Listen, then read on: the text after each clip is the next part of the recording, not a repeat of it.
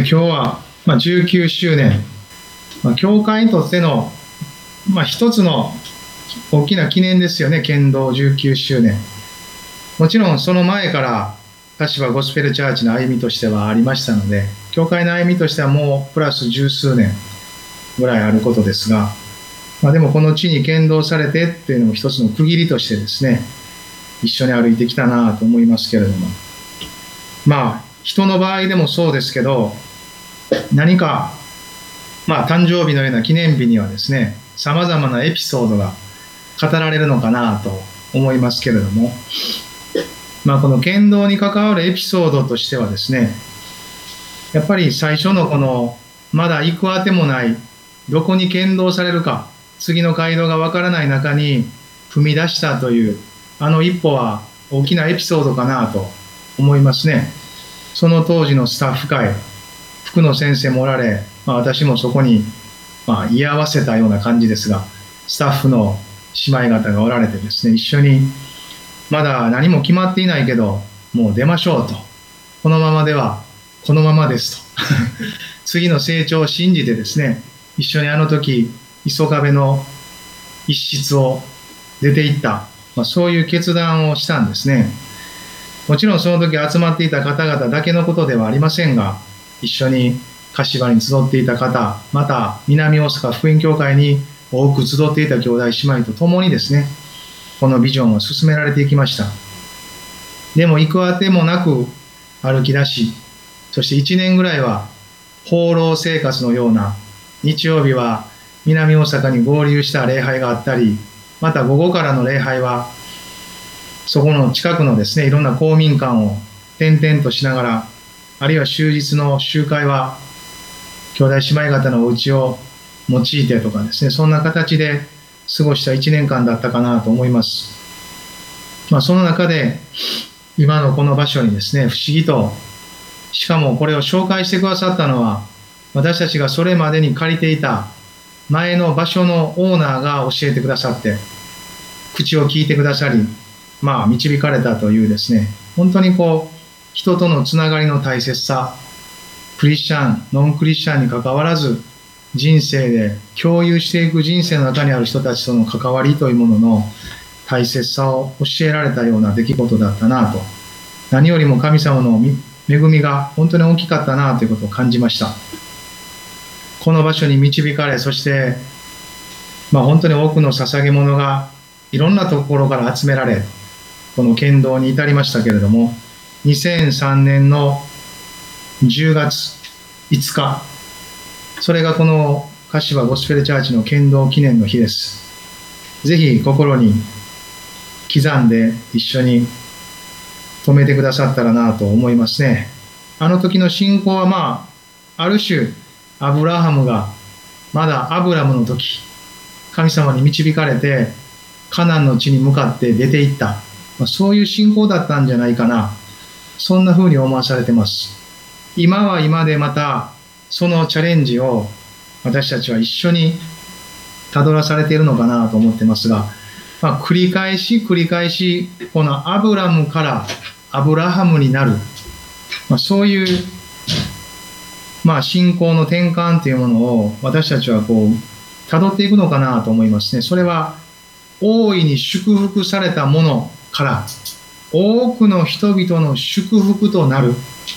そういう献身のチャレンジだと思います。もちろん神様は私たちを大いに祝福してくださる方です。そして私たち自身が自分の祝福を求めることは本当に大切なことだと思います。でもそれだけにとどまらない多くの人々の祝福となっていく。そういうチャレンジというものが導かれていくのではないかなと思います。私も個人的には、そのような流れの中で、この柏の地にやってくる、そのことを通してですね、アブラムからアブラハムにというチャレンジを受けたように思ってます。ちょうど柏に来る前ですね、2004年に結婚し、11月、新婚旅行から帰って、次の日曜日にいきなり前に導かれてですね、そしてじゃあ今から柏の専任牧会者として祈りますって言われてですね、あ、今日なんて思いながらですね、ちょっと驚きながらその祈りを受け取りました。いくらかそのような方向性は聞いておりましたが、あ、今日祈られるんかと、ちょっと驚きながらですね、その時を迎えた。まあ何か主の恵みによって押し出された、そんなような時だったなと思ってます。それから、2004年、5年、そして2006年の6月にですね、この地に引っ越してきました。それまでは、あの、集会がある時とか、日曜日の礼拝の時だけ、富田林に住居を構えながら通っていたんですけど、でも、2006年の6月に、そろそろやっぱり向こうに行って、しっかり住居を構えて、まあ、ということの中で導きを感じた。その導きを感じた時の御言葉が、このアブラムが出ていく時の御言葉だったんですね。あなたの生まれ故郷、父の家を出て私が示す地に行きなさい。そうすれば私はあなたを祝福し、あなたを大いなるものとし、そしてあなたを祝福の源とする。その御言葉をいただきました。創世紀の12章。皆さんもよくご存知の1節から3節あたりに書いてあるその内容ですね。そして、不思議とその時私は、この間までそうだったようなヘルニアで倒れてたんですね。人生で2回ヘルニアを患い倒れた経験がありますけど、ちょうどその時もヘルニアで倒れて、2ヶ月ぐらい伏せて、そしてそこから立ち上がるという時にですね、まあ、毎晩、毎週に1回ぐらい祈り会のようなものを自分の家で持ってましたので、その祈りの中で不思議とその創世記の12章が導かれて、それまではいつも通読の箇所とか詩篇とかを順番に読んでたんですけど、なんかその晩、今日はちょっと創世記から読もうかと言ってですね、12章を開いたところ、その御言葉がスーッと心に入ってきたんですね。特に大きな感動はなかったですが、主が導き語られてるなという実感が内側に広がっていきました。そしてどうなっていくのかなと思いながら過ごす時間の中で、その事柄に、まあその御言葉をいただいてからは1年ぐらい経った後ですけれども、いよいよ引っ越すということが導かれながら、ああ、神様の時だなと感じました。引っ越して、そしてあの2006年の6月、ちょうど梅雨の雨が降り出した頃で、引っ越しの日もどうなるかなと思いましたが、その日は晴れというか曇りというか、そんなに悪い天気ではなかったのを覚えてますね。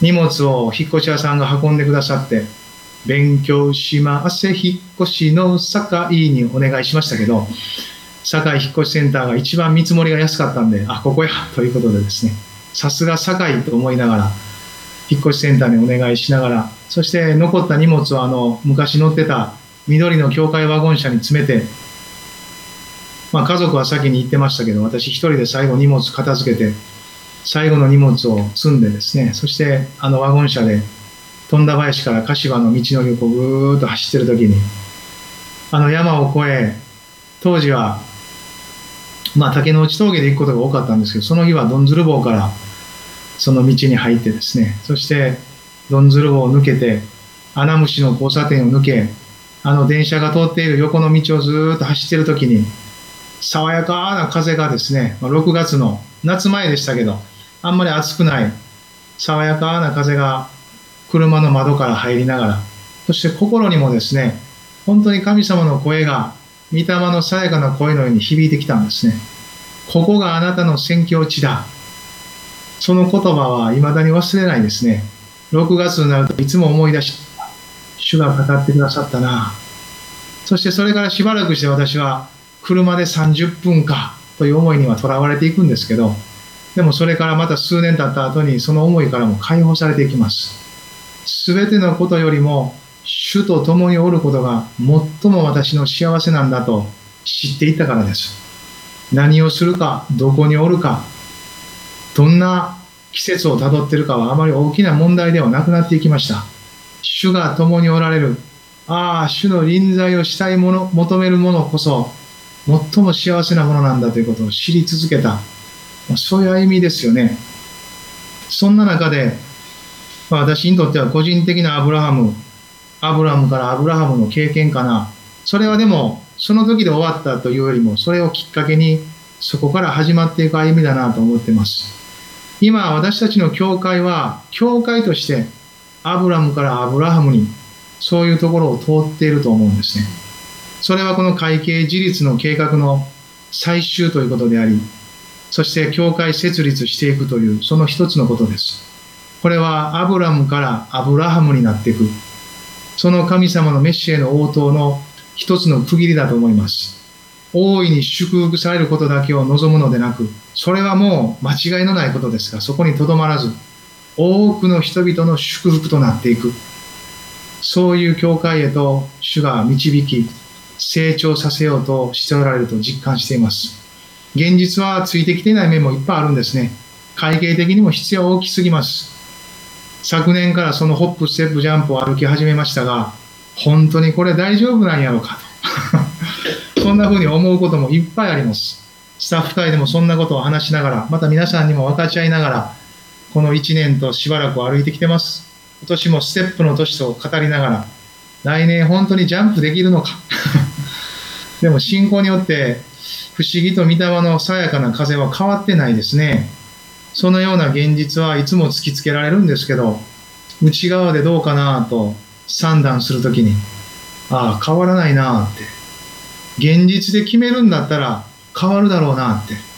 でも現実を超える神様の導きと恵みはやっぱりそれを超えて大きいな。そう実感させられているんですね。皆さんはどうですか？これは私個人のチャレンジというよりも教会のチャレンジです。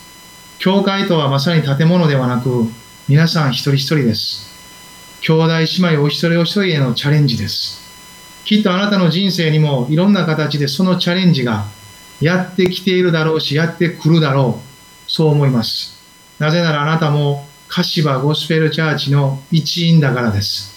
あなたも体の一部分でありこの家族の一人だからです。ですから主の身元に行く時までこの教会を通するチャレンジはあなたのチャレンジです。あなたの人生、生活のチャレンジとして受け取ることのできる神様がくださった恵みなんです。これは恵みなんです。ですから続けて一緒に受け取り、主の前にその足跡をですね、一緒に辿っていきたいなと、そんな風に思わされています。今日は第一ペテロの2章の9節この御言葉を一緒に開きたいなと思っています。第一ペテロの2章の9節です。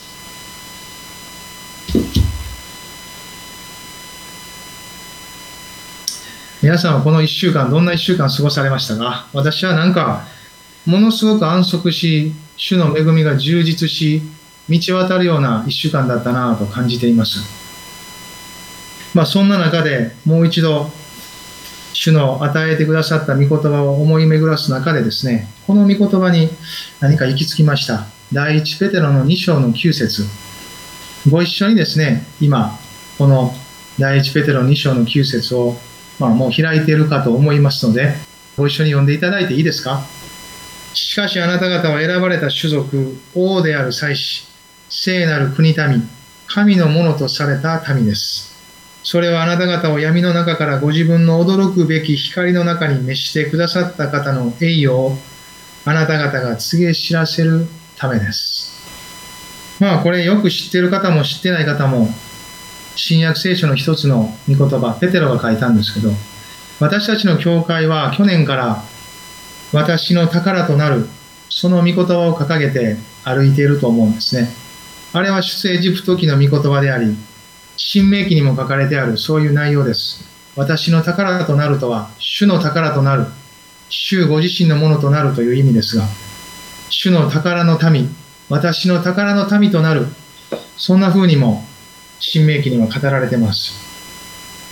それをこの新約聖書の御言葉で表すならば、この御言葉ということになるんです。しかしあなた方は選ばれた種族、王である祭司、聖なる国民、神のものとされた民です。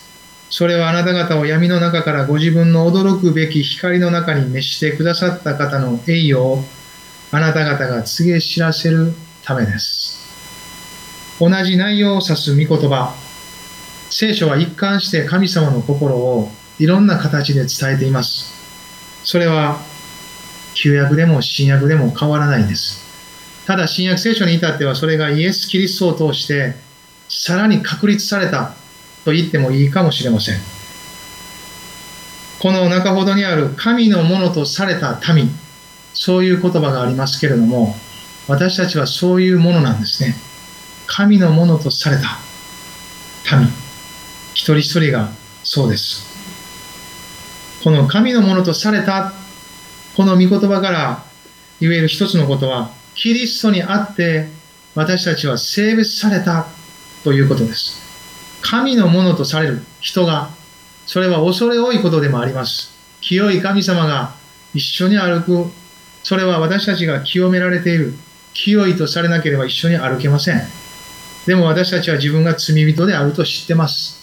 クリスチャンになった人たちはみんな自分が罪人だから、救われないといけないから、神の救いを受けないといけないから、主を信じ、そしてその救いを受けたということを知った人です。そのままでは滅うべき獣に等しい。悟りがなければ人は滅うべき獣に等しいと書いてある通りのものであると知ったからこそ、ああ、主を知って、主を信じ、そして救われなければならない。永遠の滅びではなく命に、それを知った人たちが救いを受け取るんです。この救いの一つの内容の中に性別されたということがあるんです。これは大きなことです。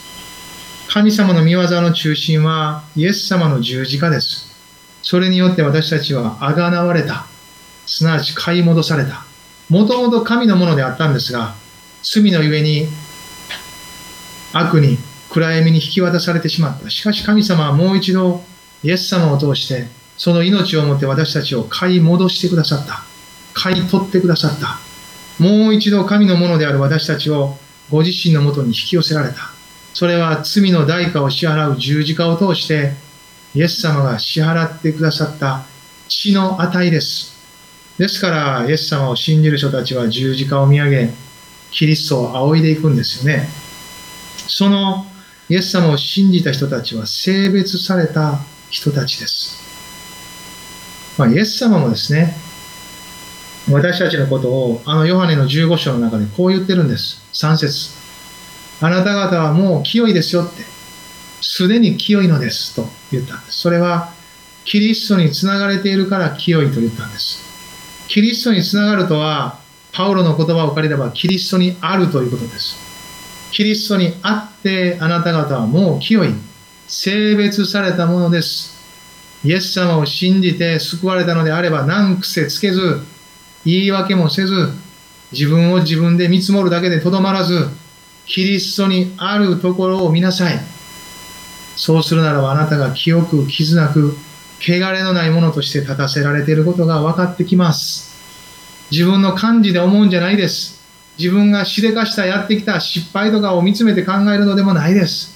それらも全部十字架を通していくならば、あなたは清いと分かります。キリストを見上げ十字架を仰いでいくところで、その立場を受け取りなさい。それが神様が選ばれ、召されたところに立つ秘訣です。自分を見積もる見積もり方は、イエス様の十字架を通して見ることです。なぜならそれが神様が私たちを見ている視点だからです。私たちの視点から始めるのでなく、神様が成してくださった、そのことから始めていきます。神の成したことの中心はイエス様の十字架、その贖いにありますので、そこに立つとき私たちは、もうあなた方は清いですという言葉を受け取ることができると信じています。そのようにして私たちはそこに立たせられていくので、パウロはローマ書の12章の一節で、生きた清い供え物として神に捧げなさいと言ったんです。大胆かつ本当に厚かましく、そのことをキリストにあって受け取り、難癖つける自分も置いて、いや、キリストにあってはそうなんだ。なんぼでも湧いてくる自分の言い訳とか自分を引き下げる思いとも戦いながらかもしれません、ある人は。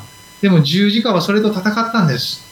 あなたの湧いてくる言い訳、自分を低く見積もる見積もり方、自分の罪深さ、失敗、いろんなことを思い出すその思いと十字架は戦って勝ったんです。キリストがそれを受けて負けてくださったから、あなたは勝ったんです。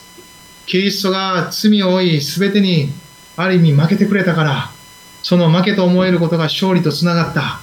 キリストは死んだ、死んだと死ぬこととは負けですよ。全くの無力になることですから。すべてに抵抗せず、すべてを受け取り、すべてなすがままになしてくださった。しかしその死が、キリストにある勝利を私たちにもたらした。それが十字架です。その十字架のところに立つとき、難しいこといろいろわからなくても、十字架を見上げキリストにあって私は立ちます。その内なる御霊の宣言と合わせるとき、私たちは力強く立つことができるんです。そして信仰とはまさにこの御言葉から来る現実に、その御霊が指し示すところに一緒に立つことです。御言葉と御霊と私が一致するところ、それが信仰です。そこに立ったとき、何に対しても力強く私たちは対抗し得ることができます。悪魔に対しても自分の肉の声に対しても、この世に対しても圧倒的な勝利者として立つことができる場所、それは、御言葉と御霊と私が一致するところです。その私とは、十字架で死んで葬られ蘇らされたところの新しい私です。その領域には信仰が満ちているんです。キリストにあって性別されたとは、その信仰に満ちた領域をそのまま受け取ることです。それは神様が勝ち取られたものであるので、私たちが努力で、自分の良さで、何か功績を積み上げて成したこととは別物です。ただ主が恵みによってキリストの十字架によって買い取られた。そこにこの性別された私たちの神への信仰が隠されているんです。それを受け取って大胆に宣言するんです。私はキリストにあってその十字架の血を仰いですでに清く尊く神の前に宝とされた神のものです。それが私たち神のものとされた民にふさわしい信仰の告白です。それは私たち一人一人のうちにすでにある告白です。これから勝ち取るとか、自分で頑張ってなんかそんな風になれるように主を助けてくださいともう祈ることも本来はしなくていいものですね。むしろもう助けられ、与えられ、すでにうちにあるんだからそのように告白するというところを一緒に歩きたいですね。今一緒に告白しませんか皆さん？その告白があなたの心をついてこさせるかのごとく、あなたの告白をイエス様と一緒に先立たせてください。いいですか？私についてください。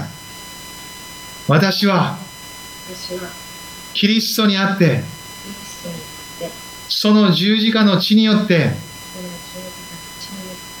清く、尊く、神の民とされた。神の宝とされた。そのようなものです。神様の恵みがそれを与えてくださったこと。心から感謝します。私はそのようなものとして歩いていきます。アメン主に感謝の拍手を捧げましょう。アメンキリストにあって性別された。これは非常に大きな出来事ですね。そのような者たちに神様は続けて御言葉はこう語るんですね。それはあなた方を闇の中からご自分の驚くべき光の中に召してくださった方の栄誉をあなた方が告げ知らせるためです。これは大きな神様からの人生の目的ではないですか。そんな風にされたのは、ただあなたがそれを喜び、それを味わい、それを受け取るだけにとどまらず、あなたがそれをしっかりと証とし、述べ伝えていく、告げ知らせていくためです。そんな風に語られてるんです。キリストにあって性別された私たちには、キリストにあって証があるんです。証です。あなたの中にも救われた証があります。それは閉じ込めておくべきものでなく、何度も繰り返しいろんな人たちに分かち合うべき証なんです。えー、またこの話って私が何度も明かしするとき皆さんは思うかもしれません。でも新しく聞く人たちは新鮮に、そんな風に神様が働かれ、そんな風に神様が栄光を取られるんだということを知っていくんですよ。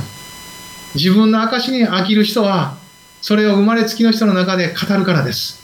精霊にリフレッシュされた心は何度でも同じ証を語ることができるんです。なぜなら、メッセージの御言葉にこういう御言葉があります。神に使わされた人は神の言葉を語る。なぜなら神は御霊を無限に与えられるからであると、そのような言葉があります。神様の御霊によって語る人は何度でも尽きることのない恵みから溢れる泉のように自分の証を語り続けることができます。皆さんがイエス様を信じて救われた、その証を大切に扱っていただきたいなと、そのように願っています。それは本当に大切なことです。どのようにして救われたんだどのようなところから救われたんだ私は以前どのようなものであったのだしかし今はどのように変えられ、それはただ神様の恵みであり、イエス様の十字架であり、その語り口は様々でしょう。言葉の使い方も様々だと思います。でもあなた自身の証を大切にしてほしい。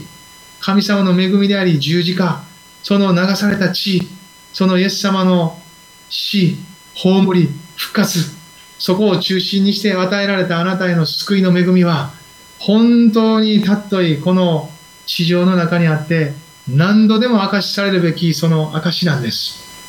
また救われた時だけでなく、救われた後の人生の中にも、日ごと、月ごと、年ごと、主の恵みの経験が増し加わっていってるはずです。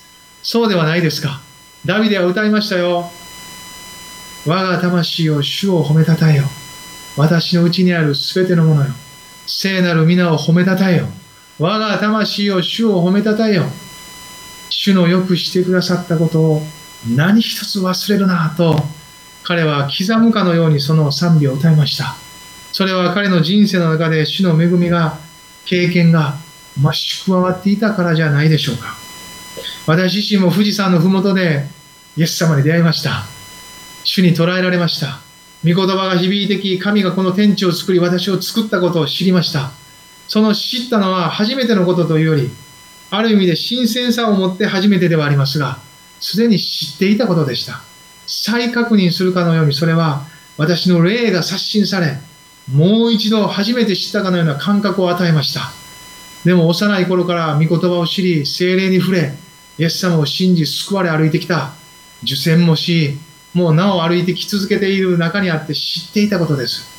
でも私の霊は塞がれこの世に引っ張られ誘惑に遭い時には負け時には勝利しそんな行ったり来たりの生活の中でした。でももう一度その時神様22歳の時富士山の麓で私を捉えてくれたんですね。もうこの証は何度しても私自身は飽きないんです。何度も聞いてる人はまだかと思うかもしれません。でも私は飽きないんですよ。本当に悩み苦しみ自分の人生につまずきもうどうしたらいいかなと思った時私は祈り続けて23ヶ月経った頃でした。富士山の麓に行きそしていつものようにあの時バイトをしてました測量のバイトで自衛隊の演習場でそこです。土地を測るために行ってたんです。いつものように車から降り、富士山を見上げました。何日も見てたのに、その日に限って、なんと美しい富士山が私の心に迫ってきたんですね。初めてぐらいに富士山のことを、綺麗なって言葉に出て言いました。そして後ろを振り返ると箱根の山々が、壮大な山々がですね、私を取り囲んでいたんです。その姿を見て、なんと雄大な景色なんだと感じました。その時私の口から出たのは本当に綺麗やなという感動の言葉でしたそしてその時に初めに神は天と地を創造されたとその言葉が響いてきたんですそしてこの景色の中に佇む私を取り囲むようにもう一つの御言葉が響いてきたんです私たちは神の作品であってとエペソビトへの手紙の御言葉が響いてき私はその時瞬時に悟ったんですこれは御霊の働きです。神がこの天地を作り私を作った。この神様は創造主であり、全てを作られた方。そして私の人生を支配しておられる。そんなことを知りました。それからもうしばらく経った後、私はやっとそのことが祈っていた祈りの答えだと気づかされました。それは母の言葉を通した、人の言葉を通してです。それがあんたに神様が神様を表してくれたことじゃないのと言われた時に、自分の祈りの答えであるということが結びつきました。私はその時の経験を何度も思い返す時に、ああ、人とは本当に霊的に鈍いんだなということを思うことです。これは自分のことです。皆さんもそう感じたのであればそうなんでしょう。人とは何と鈍いものかな。神様は何度も語り見せてくださり、導いておられるのになかなかそれを受け取ることができない。何度も励ましを求め、慰めを求め、印を求め、何度も何度も同じことを問いかけます。でもその時私は分かったんです。ああ、この方は本当に信頼するに足る方なんだって。その時初めて私は人生を捧げる祈りをしました。神様、これからはあなたが私の人生を導いてください。どうなるかがよくは分かりません。あなたに人生を捧げるということが何のことかも分かりません。でも私は今、ただあなたに人生を捧げたいんです。なぜならあなたが私を作り私の人生を支配し、私が信頼すべき方であることが分かったからです。だから主よ私の人生を導いてください。そのように祈ったのを思い出します。その時から神様が見てを持って作ってきてくださいました。すぐには変わりませんでした。相変わらず悪習慣の中にありました。相変わらずやめることができない心の癖がありました。相変わらずどうすることもできない、あらゆる欲に執着したものでした。でも神様はそれを一個一個照らしてくださり、そうすることはあなたが私に信頼するということと合わないことだよって教えてくれたんです。別にそれが罪だとか、やめな、罰が当たるとかいうアプローチではありませんでした。むしろ私が何者であり、どうすることが神の子供として、私が神様に信頼するという歩き方にふさわしいかということを導いてきてくださったように思います。その都度私はそれに気づかされ、ああ、そうなんだって、ああ、確かに御言葉にもこう書いてあるな、あそういえばあの人もそんな風に言ってたな、いろんな周りの証や教会生活の中でそれが作られてきました。なぜなら全く知らなかったからです。教会には長く来ていました。洗礼も受けていました。しかし私は神様に信頼し、神の子供として歩くということがどういうことかを知らなかったんです。最初のステップは知らなかったということに気づくことでした。ああ、そうなんだって私はもうこれで教会生活十分やってる。私はクリスチャンだ。ああ、これでもう十分一員だと思ってたけど、全然違うかったんやということに気づいたんですね。私が知っていたのは外側のことでした。礼拝に来ること、10分の1献金捧げること、日曜日は極力休まん方がええこと、兄弟姉妹には優しくすること、何かあったら奉仕はするように喜んですることとかですね、いろいろ聞いてました。そのように努めることだと思ってて、そしてそれを努めることは悪いことじゃないと思ってました。でもそうしきれずに、しばらく教会を離れた時期もありました。なんでかといえば意味がわからずしんどかったからです。意味もわからないのにそんな風に生活する教会生活はしんどいことです。でも、その帰ってきた時からは違いました。意味があること分かってきました。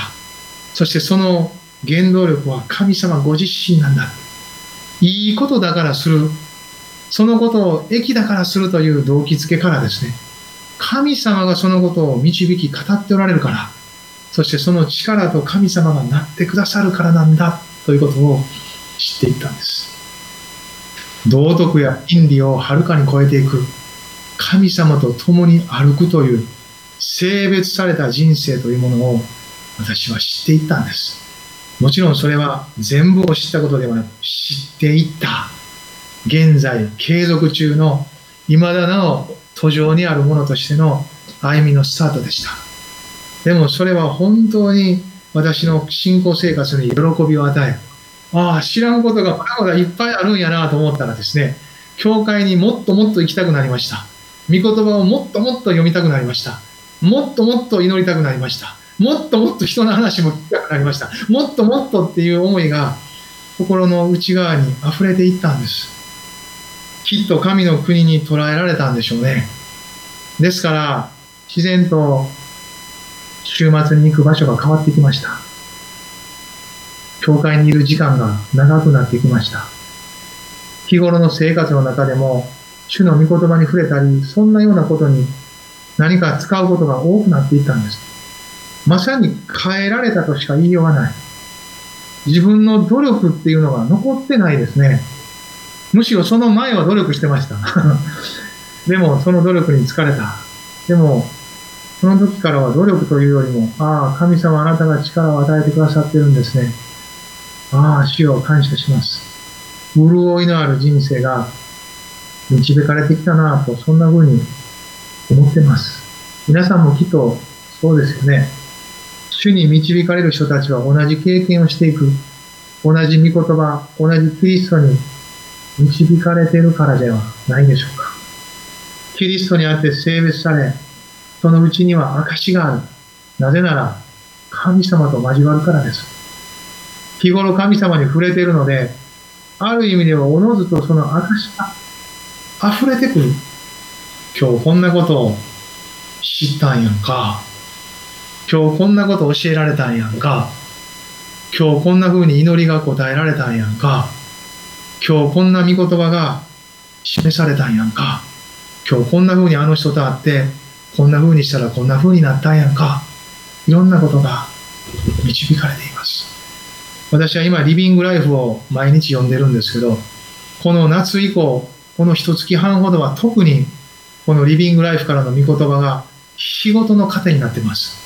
びっくりするぐらい今の私にぴったりと当てはまってくるんですね。ちょうど創世記を今、リビングライフで読んでますが、アブラハム、イサク、ヤコブと彼らの人生が語られているんですが、それと合わせられているところをなんか歩いてるなぁと、そんな風に思うんです。アブラハムが経験したことはアブラハムが経験したことです。イサクはアブラハムの経験を生きることはできません。今度はイサクが経験していくんです。でもその内容は同じなんです。イサクもまたアブラムがアブラハムになったような経験をしていきます。ヤコブもまた、ヤコブはアブラハム、イサクを知ってますが、アブラハム、イサクが辿ったからといって自動的に彼の人生もそこを辿れるわけではなかったんです。ヤコブもまた彼の人生の中で取り扱われ、アブラハムが辿り、イサクが辿ったところを辿ることができるように作り変えられたんです。私たちもそうですよね。先の先輩たちが通った話を聞き、その方が受け取っている生き生きとした証やメッセージを聞いたりして励まされます。でもそれを聞いた私たちが今度はそれを生きるということが、今度は私たちの信仰になっていくんです。同じ質で同じ内容です。でも通るのは私でありあなたです。私たちの母教会である南大阪福音教会が通ったところは、証が満載され、神様が作ったとしか言いようのない証です。でもそれを今度、柏ゴスペルチャーチも通っていくんです。この柏ゴスペルチャーチの初期の人たちが通ったその信仰の歩みがあります。でもそれは自動的に私たちの歩みとなるというよりも、同じように主に信頼して歩くという歩みが、今集められた私たちがまた一緒に通るように神様は導いています。それは現実のあらゆることのチャレンジを私たちが主の恵みによって受け取り、一緒に踏み出し、一緒にそこに泊まり、一緒に歩くことなんです。アレルヤ。皆さん、アブラアブラムがアブラハムになる経験とは、私たちが今度はこれから救われてくる人たちの受け皿となるということです。あなたがそこにいるということは、今日来た、来週来る、これから送られてくる新しい人たちの受け皿となるということです。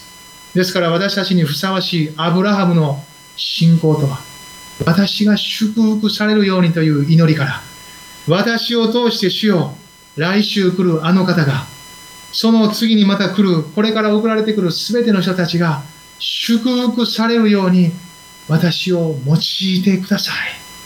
それが私たちにふさわしい信仰の告白であり、祈りです。今、カシ柏ゴスペルチャーチはその信仰の告白と祈りへと導かれてるんです。神様、この教会が私たちです。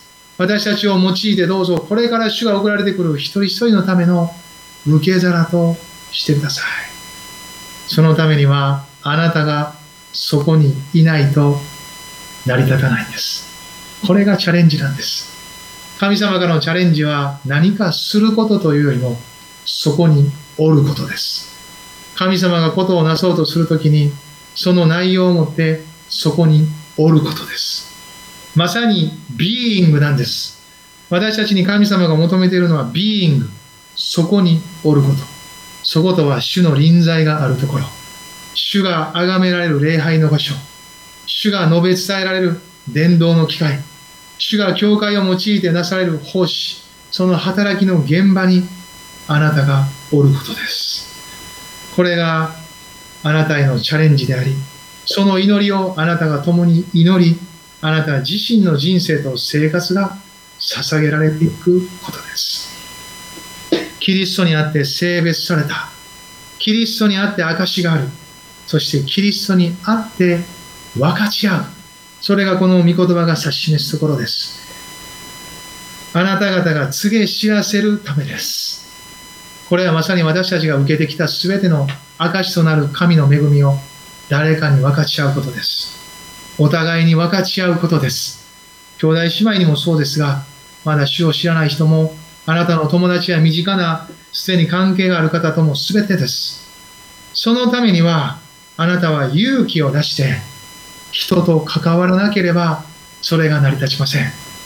ただ一人で閉じこもるだけでは、ただ一人で恐れているだけならば、何も始まりません。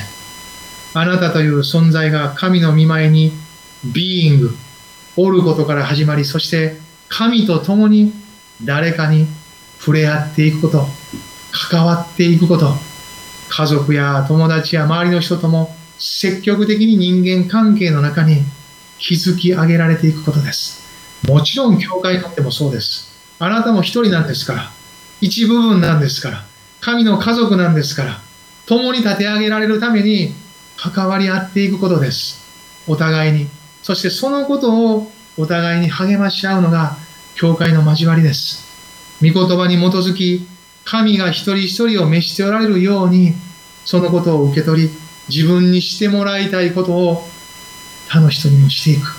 自分が受けた恵みのように他の人の恵みの管となっていく。神様が見ておられるように愛し、許し、祝福すること。これが私たちが御霊によってなす神様が求めておられることです。そしてそれは人手によらず神の恵みによってなされるので、恐れずに自分を差し出すことです。神様私には愛せません。許せませんという告白にとどまらず、主にあって愛します。主にあって許します。主にあって祝福しますという自分を積極的に主にあって生きることから始まるんです。神様は信じて歩き出す者たちに大いに働いてくださいます。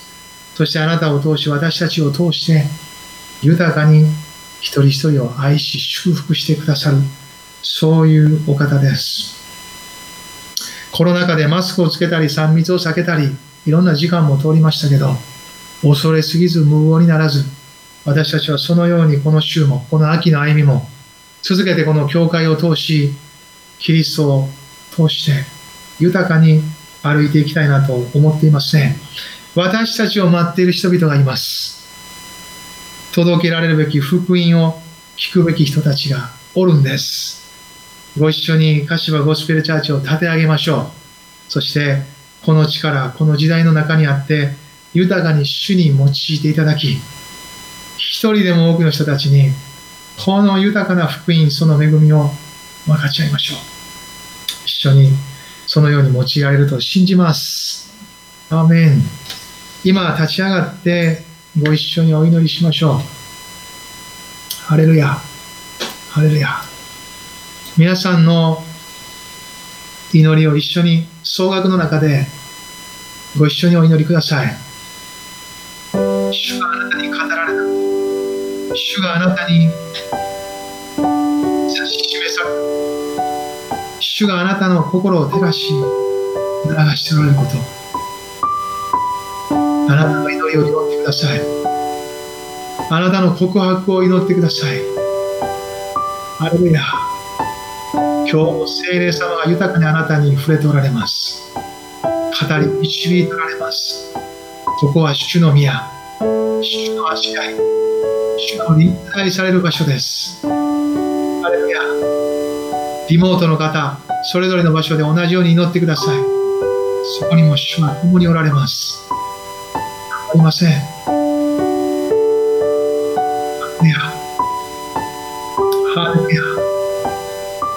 し自分を低く見積もっている方がおられたら、あなたの見積もり方は間違ってます。キリストにあってあなたは高くキリストのように高く引き上げられた方です。ただキリストを崇めて、キリストに栄光を返して、ご自分が主の前に尊く愛されたものであることを受け取ってください。あなたも性別された神の前に清く、尊い主の宝です。ハレルヤ。私なんか用いられない。私は何にもない。能力もない、経験もない。もしそんな風に思っている方もいたら、あなたを通して主が働く間口があります。誰かを見ることをやめましょう。何か自分とは違うものを見て、比べることをまずストップし、主を見上げましょう。私たちが見るべき心の目が映すその鏡はイエス様です。イエス様はあなたのうちにもご自身を表し、そして一緒にあなたと共に、あなたの人生で働いていく。あなたはイエス様が成していることを見て、聞いて、同じことをしていくんです。見るのはイエス様です。言葉です。そして、御霊はうちであなたに語り、あなたにしかできないあなたの人生の中にある神様の栄光の表し方を教えてくださいます。信じて受け取ってください。今日あなたに主が語られていることはあなたに語っているんです。大胆に受け取ってください。おこがましさを捨ててください。ハレルヤ。恐れを締め出してください。驚く心ではなく、積極的に主に従う心で聞いてください。あなたに語っていることを大胆に受け取り、そしてその一歩を主にあって踏み出してください。何かお願いするような祈りから、今日はもう主はあなたにあって私はそうしますと。宣言する祈りに変えてください。神様はもっとあなたが分かるようにしてくださいじゃなく私はもっとあなたを知ります。もっとあなたを知ってきます。主はあなたにもっと用いられますようにではなく主をもっとあなたに用いられます。主を私を聞いてくださいと祈ってください。祈りを変えましょう。それが信仰の変化を表すものです。あなたが大胆に主を信じるということは、お願いするところから、そのように歩いていきますと、そのように宣言し、告白する祈りへと変わることです。信じましょう。主があなたを変えるんです。あなたが自分で自分を変えて見合うようになって主に近づくのではありません。主に近づき、主に信頼し、あなたを先出すならば、主があなたを変えてくださいます。ハレルヤ、ハレルヤ。今日は暗闇から光に移る日です。もっともっと暗闇から光に移る日です。暗闇は逃げ出し光が満ち溢れるんです。光に移っていくならばもっともっと明るくなってあなたはもっと主を知りもっと主にある自分を見もっと主に変えられた自分を受け取り始めていきます。今は光の時今は明るみの時間です。ハレルヤハレルヤ。さが増し加えられていきます。ハレルヤ、ハレルヤ。主にある生徒たちは、神の子たちは明るく、人生と将来を神様から受け取る人たちです。神はこの教会を立て上げ、もっともっと多くの人たちに届こうとし、そして多くの人たちにご自身を表そうとされています。私たちはそのための札となり、器となり、神の教会となり、神の性別された神として、神のものとされた神として、けて歩いていきます。ハレルヤ神の十字架、イエス様の十字架、その御言葉に聞き従うことは、生徒たちの安息です。主にある安息が今朝も従う私たち生徒一人一人にこの柏ゴスペルチャーチに広がっていくことを主の皆によって宣言します。ハレルヤ、ハレルヤ。ハレおー、イエス様。今お一人お一人の、その一人一人のその心からの祈りと合わせて、主イエス・キリストの皆によってお祈りします。アーメン。